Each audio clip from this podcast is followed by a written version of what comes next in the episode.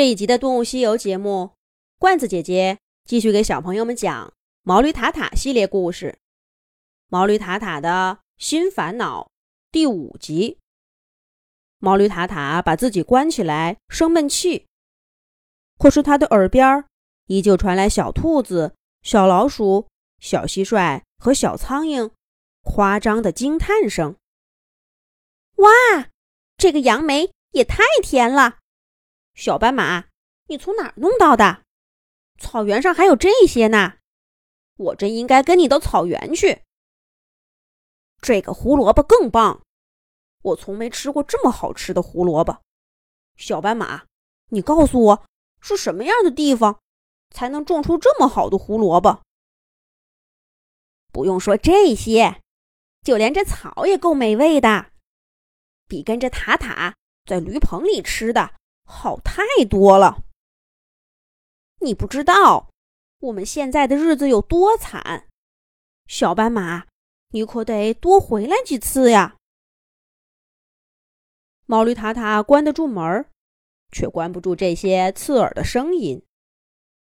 偏偏小斑马并不理他们，而是跑到塔塔门前，一边敲门一边叫着：“塔塔师傅，塔塔师傅！”出来吃东西呀，塔塔师傅，您怎么了？是不是不舒服呀？够了！毛驴塔塔终于忍无可忍，豁的一下推门出去，冲小斑马大吼道：“赶紧走，赶紧走，离开驴棚！你不在，我哪儿都舒服了。”毛驴塔塔这话一出口。不但小斑马，连小兔子、小老鼠、小蟋蟀和小苍蝇都吓得呀，放下了手里的食物，呆呆的看着塔塔。塔塔冷静下来，感到很尴尬，一时间呢，不知道该说些什么好。小斑马倒先开口了：“那我先走了，塔塔师傅。”我明天再来看您，明天再给你们带好吃的。小斑马说着，朝小兔子、小老鼠、小蟋蟀和小苍蝇一眨眼，就消失在了驴棚外的田野上。接下来的几天，小斑马每天都来，每天呢，都带来一大堆好吃的。天知道他是从哪儿弄来的，还总是变着花样。这下子可大大的缓解了驴棚草料供应不足的问题，把小兔子、小老鼠、小蟋蟀和小苍蝇乐得眉开眼笑。恭维小斑马的话，把整个驴棚都装满了。但小斑马呢？他想见的是塔塔师傅呀。可是塔塔师傅却一点都不想见他，只要听见马蹄声，毛驴塔塔就把门关得死死的，连一点缝隙都不留。无论小斑马怎么在外面叫塔塔师傅，他都始终没有露过面。塔塔师傅，我要走了。我今天带了燕麦草、花椰菜，还有豆苗。都是从前在田里干活的时候，你说过爱吃的。塔塔师傅，我走了，再见，再见。小白马的声音再一次越来越小，马蹄声也快听不见了。